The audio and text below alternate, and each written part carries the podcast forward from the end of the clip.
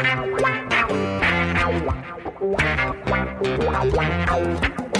dois na barreira, correu, o rei atirou. Gol! O cara marcação, sambou pra lá, sambou pra cá, botou na frente a pênalti. Olha o Santos chegando a chance de mais um gol. Gol! Neymar pode bater de primeira.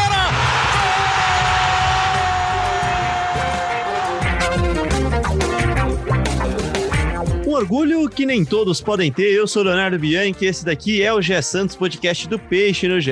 E faltam oito dias para a grande final da Libertadores. E pensando nisso, o Santos entrou em campo na noite dessa quinta-feira com um time reserva. Poupou quase todo mundo e olha, que joguinho ruim, difícil, sonolento, difícil de ver mesmo. Foi, foi bem ruim o jogo mesmo, uma derrota por 2 a 0 para o Fortaleza, que não vencia, aliás, há oito rodadas, e uma impressão bem negativa para quem, para algumas peças, né, do elenco que foram testadas, que atuaram e que não, não agradaram talvez o técnico Cuca que comandou a equipe nessa derrota. Para falar desse jogo, do Santos, que agora ocupa a nona colocação no Brasileirão, mas falar também de Libertadores, é claro, que cada dia mais está chegando a hora. Tô aqui com Bruno Jufrida, o homem a máquina. Fala, Jufrida, tudo bem? O homem a máquina por não ter dormido ontem durante aquele jogo, porque o negócio foi muito, mas muito, muito ruim. Impressionantemente Olha, ruim. Fazia tempo que testar, não vi um jogo foi tão ruim. Testar. Foi, mas eu tô bem, eu tô bem. E você, Léo?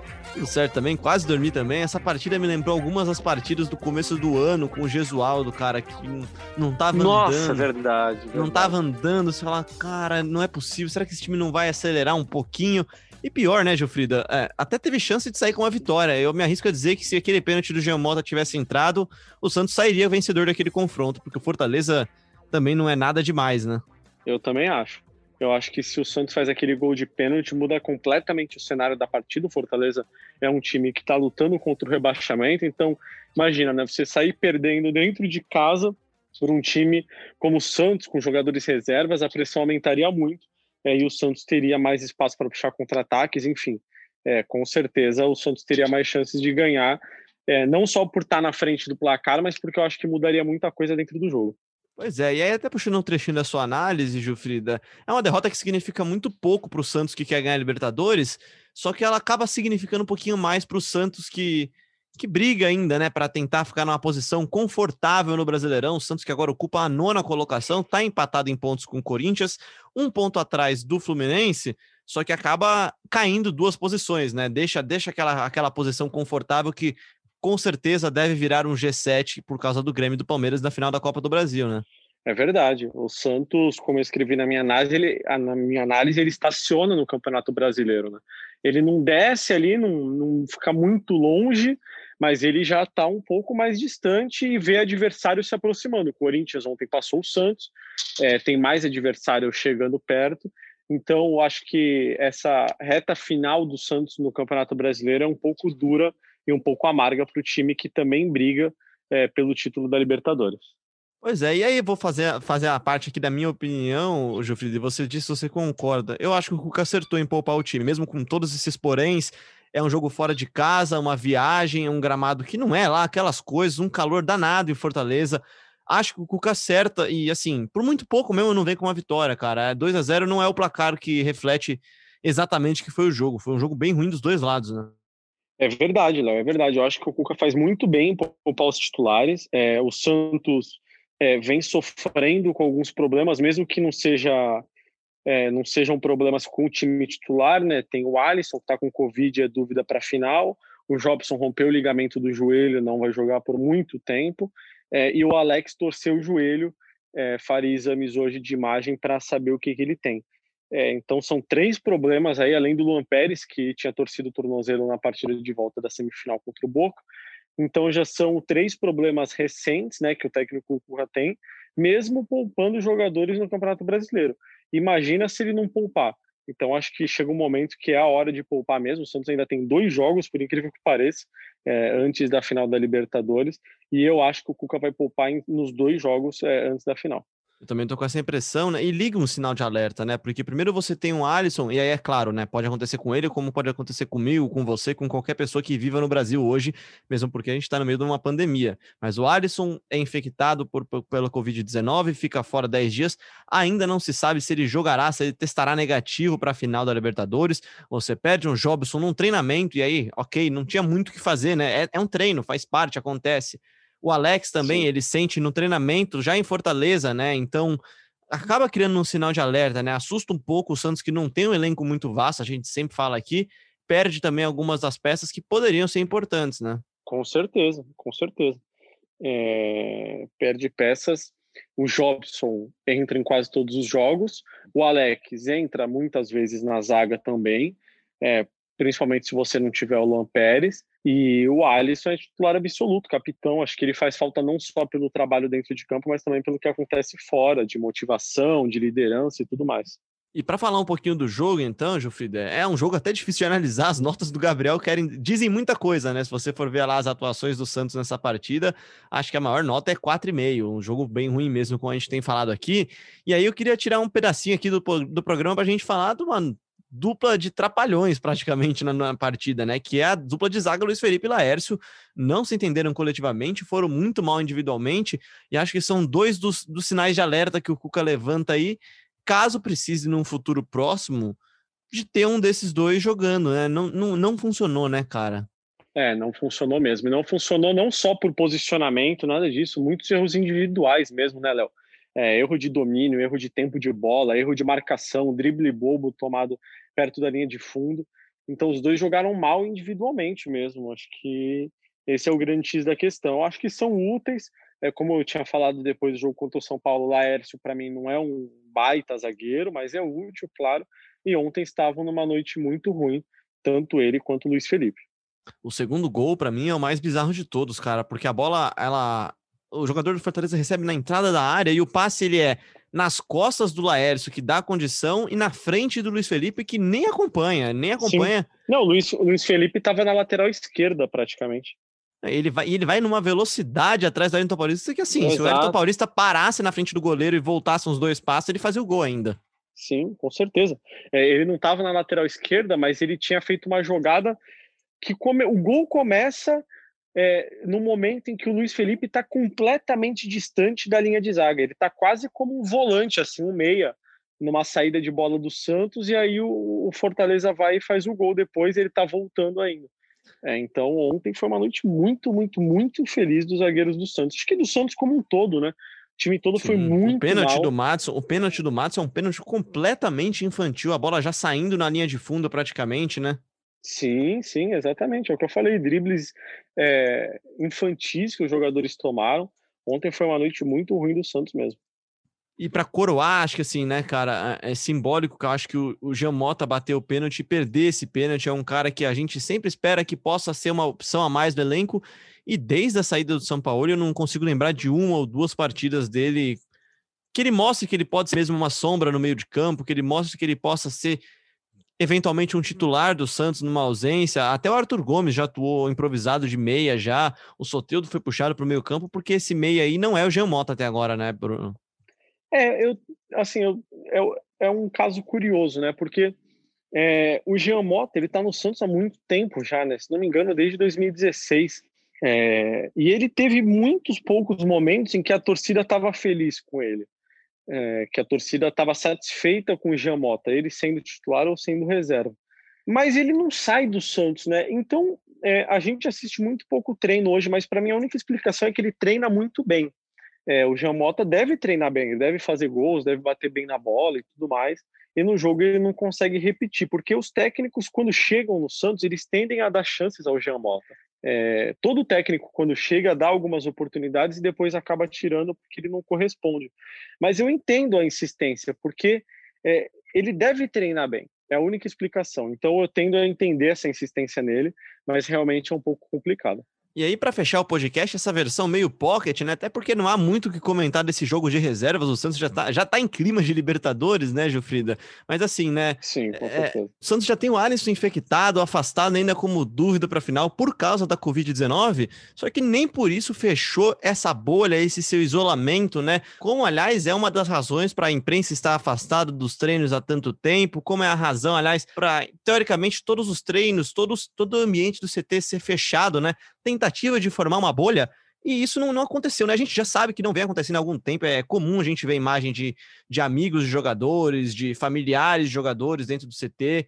E assim, né? Não, acho que muita gente se incomoda mais com a foto vazada do que com o ato em si, né? É, a grande questão, Léo. Esse Aliás, é um desculpa, polêmico, explica, né? só pra, explica só para o nosso ouvinte aqui, para quem não tá, pegou ainda, né? Sim, sim, com certeza. É, hoje, o Ney Silva, que é um influenciador, ele é narrador de futebol de vários. Inclusive, a gente entrevistou o Bruno Marques e o Bruno Marques falou dele essa semana. O Bruno Marques falou: ah, até outro dia meus gols eram narrados na Várzea pelo Ney Silva, agora quem narra meus gols é o Luiz Roberto. É, e o Ney Silva é um cara que é como influenciador, ele promove aglomerações.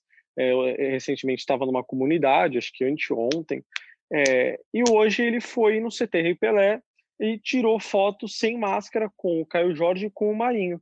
É, além disso, postou alguns vídeos conversando com amigos, todos sem máscaras. Ele postou fotos também usando máscara. É bom destacar que aparentemente ele chegou no CT de máscara, ele estava de máscara quando chegou, é, tirou foto ali com o Caio de máscara, mas depois ele tirou foto sem máscara e filmou os amigos sem máscara também no CT. É, então a grande questão para mim é que, corretamente, o, todos os jornalistas e todas as pessoas que trabalhavam no CTR Pelé cobrindo o Santos para noticiar o que acontece lá e informar o torcedor, é, não vão ao CT desde março, né?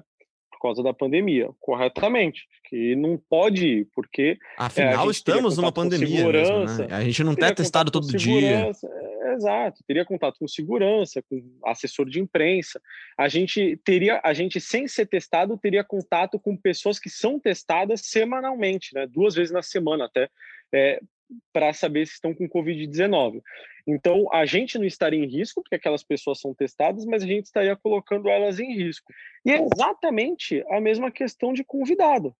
Nenhum convidado deveria poder entrar no CT. E esse caso do Ney Silva é, não é um caso isolado desde março e nos últimos meses, a gente já viu diversas vezes é, influenciador, é, convidado, familiar, ex-jogador, criança, ex-jogador, pessoas que com certeza não são testadas.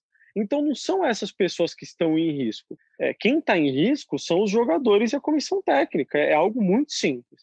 Porque lá dentro, as pessoas andam sem máscara lá, né, os jogadores, porque lá, teoricamente, ninguém tem Covid, né, porque eles estão sendo testados constantemente. Então, eles ali dentro são testados, mas a partir do momento que o, o, o local não passa a ser mais só deles e não está mais isolado, aí você não sabe, porque o cara pode ter ido lá hoje, ele pode não ter passado. O John, por exemplo, estava contaminado, jogou, foi no vestiário e não passou para ninguém. Ele pode não ter passado é, para o Marinho e para o Caio Jorge. Mas eu vi foto de hoje mesmo de um cara, é, de um convidado no CT também com o Marinho. Então, é, com o Caio Jorge, com o Sanches. Então, às vezes não passa para esses caras, mas passa para o segurança, que depois, depois de amanhã, por exemplo, vai passar para esses caras. É, convidado tirando foto com o Chulapa. E é, não bastasse todo o problema também. sanitário, né, Jufrida? É, é o Santos está há oito dias do jogo mais importante dos últimos dez anos, praticamente. Depois da final da Libertadores, é o jogo mais é. importante. E, assim, claro que a questão sanitária é a prioridade. Tem gente de idade lá, o próprio Chulapa já é um pouco mais de idade também. Então, sim, sim né, é questão de se proteger mesmo. É, é, e acho que a torcida fica revoltada. Eu vi muitos torcedores, acho que unanimidade dos torcedores bravos, né, com isso. Eu, não vi, eu não vi, um torcedor, eu não vi um torcedor falando, não, mas gente, para que, que vocês estão criticando? Não, não ouvi um, um, um. Nenhum torcedor defendeu o que aconteceu é. hoje no CT. Nem os, sem, que nem os que andam sem máscara. É, exato, nem os que estão fazendo festa toda semana defenderam que aconteceu isso. Porque o que está fazendo festa essa toda semana e está aglomerando, é, ele não está indo lá no CT, né? Então, para ele está tudo bem. Mas ó, é bom destacar também, né, Léo, que o Santos agiu rápido. é, uma atitude, uma reação que não anula o que aconteceu, porque se passou Covid para alguém, já passou, e uma nota oficial ou uma repreensão, uma punição não vai tirar o vírus da pessoa, né? É, mas o Santos reagiu rápido. O Santos soltou, divulgou uma nota oficial admitindo o erro, dizendo que é proibida a entrada de pessoas no CT Pelé e que alguém fugiu da ordem que existe dentro do CT. Ponto. Agiu rápido, disse que o caso vai ser apurado e a pessoa vai ser repreendida. Acho que se não acontecer mais, tá é, é, é, o que podia fazer, né? Depois que aconteceu, não tem mais muito o que fazer, mas fica aí o é. alerta. E não só para eles, para todo mundo. A gente tá vendo a cidade de São Paulo, o estado de São Paulo voltar para a fase vermelha, enfim. É, é, todo um problema que não, não fica só no futebol, né? Então, tome, tomemos cuidado, né? E para fechar de vez o programa, Gilfrido, uma novidade sobre a final da Libertadores, né? Que um decreto descartou torcida, só que liberou mais convidados, né, para essa final. Exato, 10% do Maracanã, que dá mais ou menos 7.800 pessoas, Inicialmente, Palmeiras e Santos levariam 300 convidados, 150 de cada um, e agora eu acredito que deva ter alguma mudança aí. Não sei se os clubes vão ter mais, mais credenciais, né, como eles estão chamando, se a Comebol vai distribuir entre patrocinadores. Realmente não sei qual vai ser a, a, o meio aí para ter esse. E se vai ter, né? Porque o decreto, na verdade, autoriza, mas quem decide se vai ter ou não é a Comebol. Se a Comebol quiser manter os 300, mantém os 300. É, pois é, né? Na verdade é, assim, pode até ter convidado, não pode mesmo é ter venda de ingressos, pelo que, que diz Exato. esse decreto aí. Mas enfim, o Santos que volta a campo nesse final de semana, né? Nessa, nesse domingo ainda enfrenta o Goiás em casa. Depois, na terça-feira, sim, terça-feira, um dia e meio depois, enfrenta o Atlético Mineiro fora de casa. Eu tô com o Jofrida, imagino que ele vá, que o Cuca vai poupar os times dois jogos, ou no máximo jogar com o time titular contra o Goiás em casa tentar garantir três pontos contra um time que é da parte de baixo da tabela. E aí, certo é que foco será no Maracanã, porque sábado, não este, o próximo, daqui a oito dias, Santos e Palmeiras decidem quem leva o continente para casa. Gilfrida, seu destaque final e um grande abraço para você. É, eu, eu acho que o Cuca talvez coloque o time mais ou menos titular no domingo e viaja com jogadores só reservas para BH. Ainda não está definido como é que isso vai ser, se vai todo mundo para BH e depois direto para o Rio, se uma parte vai para BH e depois direto para o Rio, se uma parte vai para BH, volta para São Paulo e depois vai para o Rio, e aí de qualquer forma, quem ficar em Santos ainda não se sabe se vai na terça ou na quarta de manhã cedo para o Rio de Janeiro. Ainda tem essas pendências aí na, na programação do Santos. Meu destaque final é que acho que é a hora de todo mundo, né, jogador, comissão técnica, todo mundo se cuidar mais do que vem se cuidando, o máximo possível, para que todo mundo possa estar à disposição do técnico Cuca para a final da Libertadores, jogo, como você disse, mais importante dos últimos 10 anos do Santos. É isso, então a gente volta com mais um episódio, mas não é um episódio factual, tá? Já fazendo aqui a propaganda na próxima segunda-feira, ao invés de um episódio analisando um jogo do Santos no domingo contra o Goiás, um episódio especialíssimo, nosso episódio de número 100, recebendo um convidado especialíssimo para falar da final da Libertadores de 2011 e também, claro, dessa final da Libertadores de 2020/21. Vou dar só um spoiler é um cara que narrou aquela final, tá? É um cara que narrou aquela final. Foi legal o papo, não foi, foi maravilhoso. E belo spoiler. É um bom spoiler. Quem, quem entendedores entenderão. Muito obrigado a você que nos ouviu até aqui. Lembrando que você encontra a gente no GS, o GR Santos sempre na sua plataforma tocadora favorita, na Apple, no Google, no Pocket Cast, no Deezer, no Spotify, enfim. E claro, sempre no ge.globo barra podcast. Se inscreve, segue a gente no seu tocador e a gente volta agora na segunda-feira. Eu, Bruno Gilfrida e Gabriel dos Santos com um convidado muito especial. Um grande abraço e até lá!